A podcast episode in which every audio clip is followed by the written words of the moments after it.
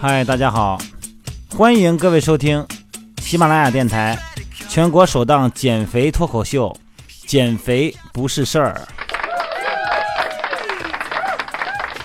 咱们还是本着上一集的话题讲，我们讲运动装备。今天呢，咱们先聊一聊水杯，运动中的水杯。有时候你说这个水杯有什么好聊的呀？不就是喝水吗？拿个从家里抄起一个东西去就完了是吧？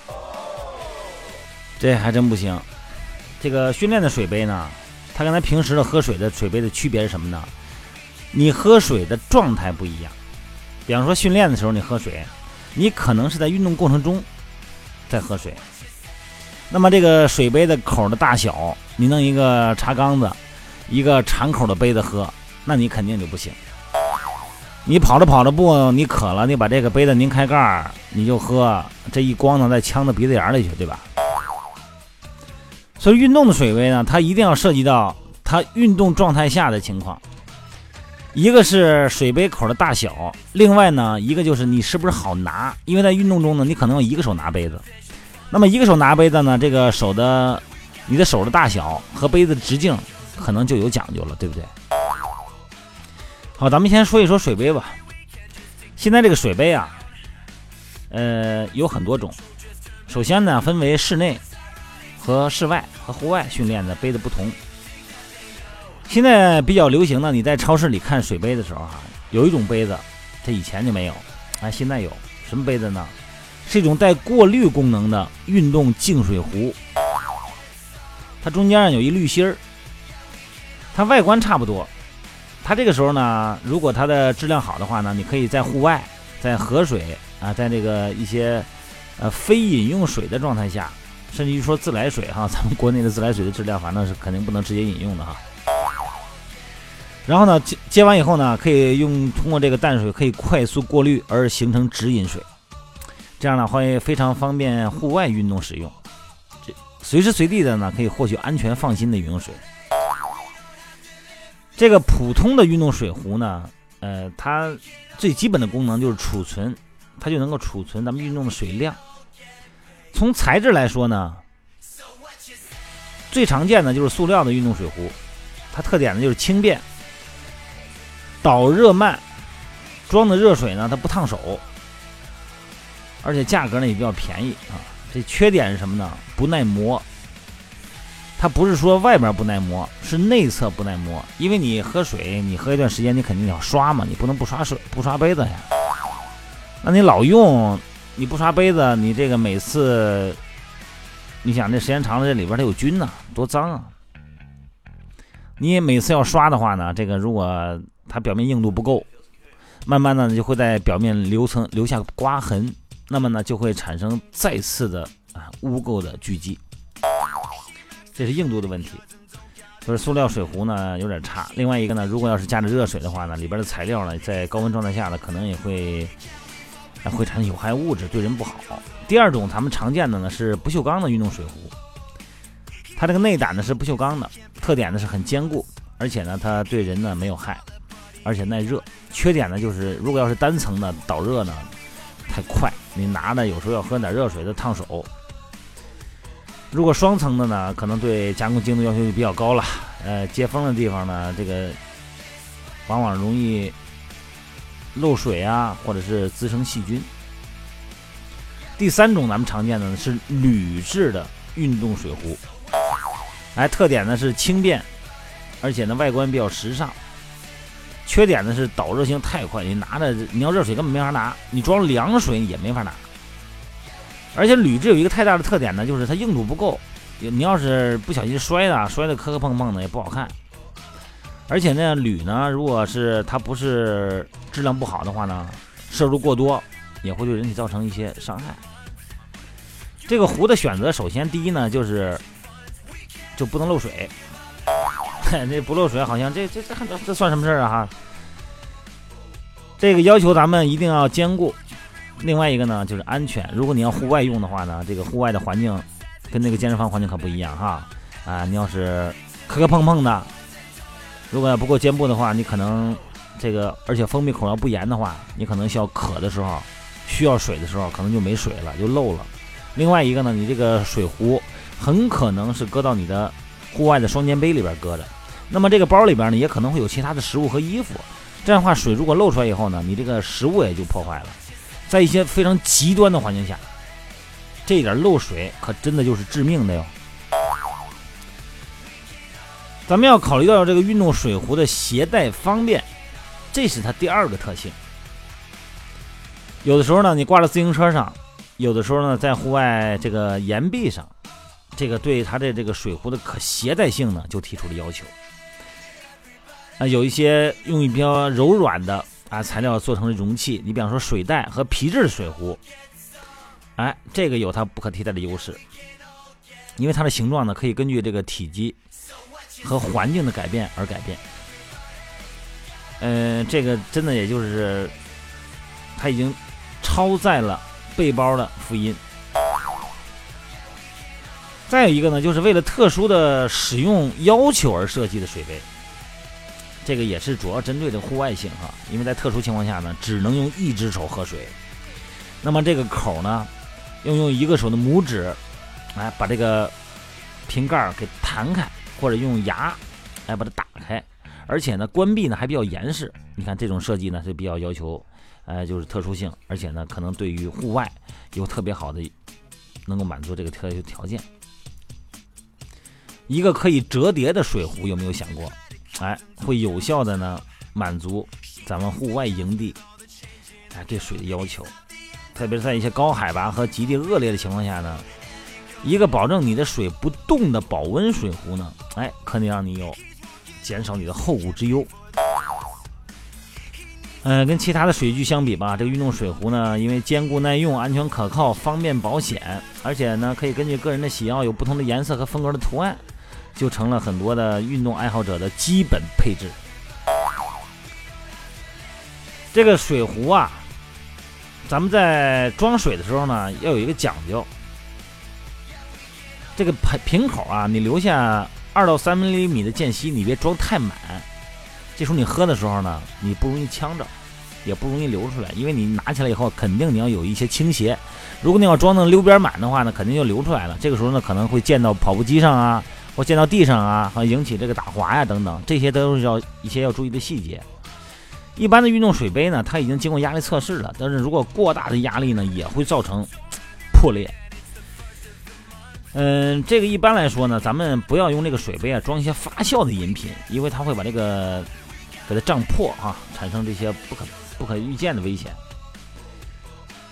一般盛满水杯的这个水具呢，要盛满水的水具要远离热源，热胀冷缩嘛，这个道理咱也明白。咱们买的时候，有的时候呢，就是如果。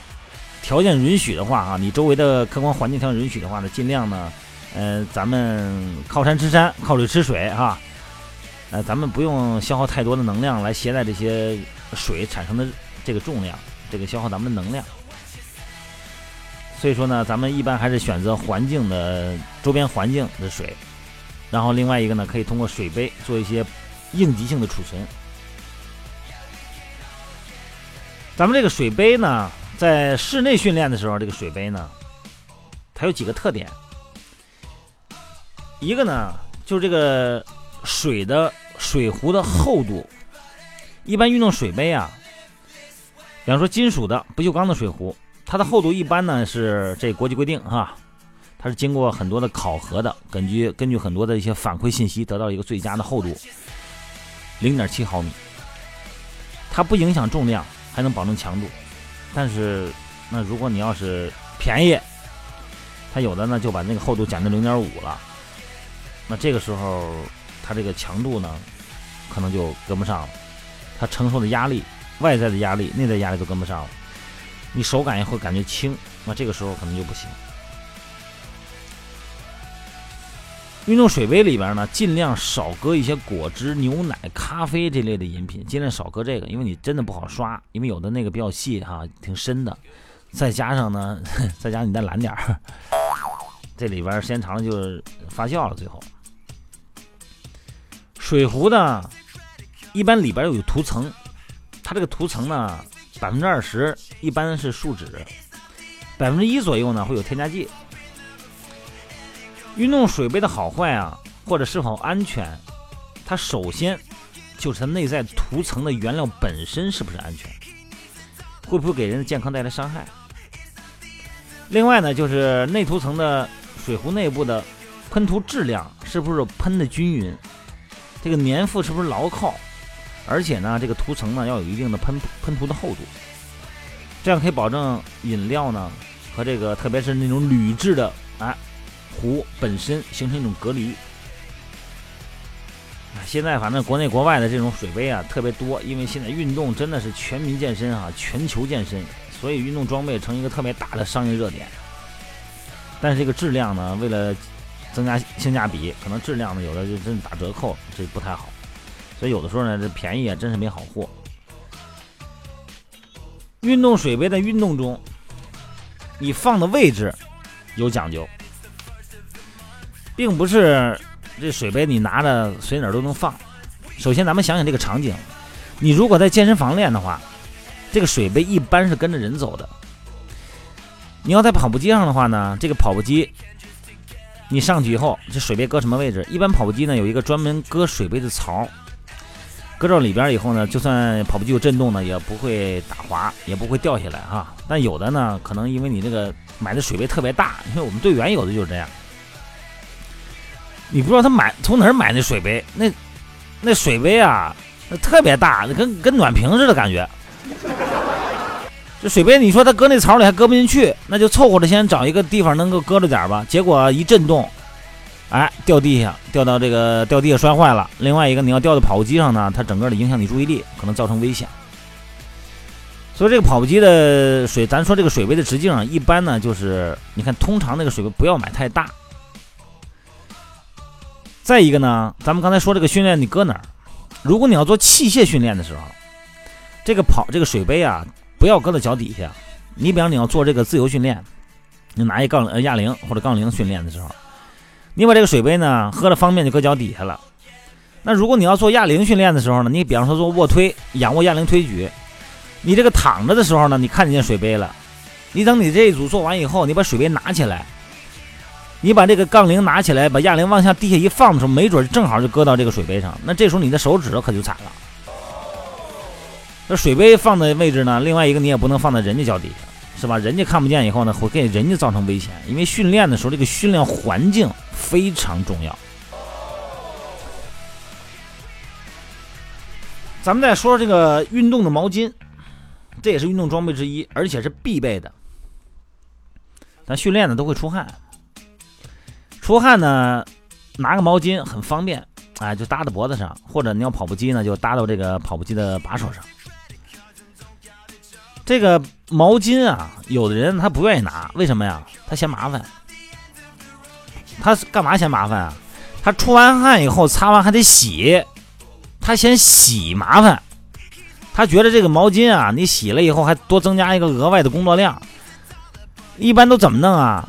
他就是把这个汗，满脑袋的汗，用手背这么一划了，哎，然后顺着胳膊这一甩。那甩的你周围人满身都是，你这你要旁边你跑步碰见这么一哥们，能把你气死，你还不好意思说？你说你说吧，还嫌你事儿多；你不说吧，这一会儿甩一胳膊，一会儿甩你一胳膊，这胳膊一甩甩你一身，他哪儿都甩。哎呀，这这这种情况，你自己还不知道，你跑的还挺嗨，你人家那边能气死了就。所以毛巾啊，这是首先你能够保证你在运动，特别是集体运动环境下的一个 哎这个社会关系。还有一个呢，就是运动的时候，咱们身体出的汗和平时出的汗呢，它里边有不同的物质。因为首先呢，咱们受到环境温度的升高，然后体温就会升高。因为人是恒温动物嘛，然后就会排汗降温。那么这个时候呢，出来的水呢，出来的汗呢，它就是水，还是降温作用的。但是运动中出来的汗里边就有尿素，因为咱们知道运动的时候呢，这个身体里边的蛋白质，它也会参与提供能量。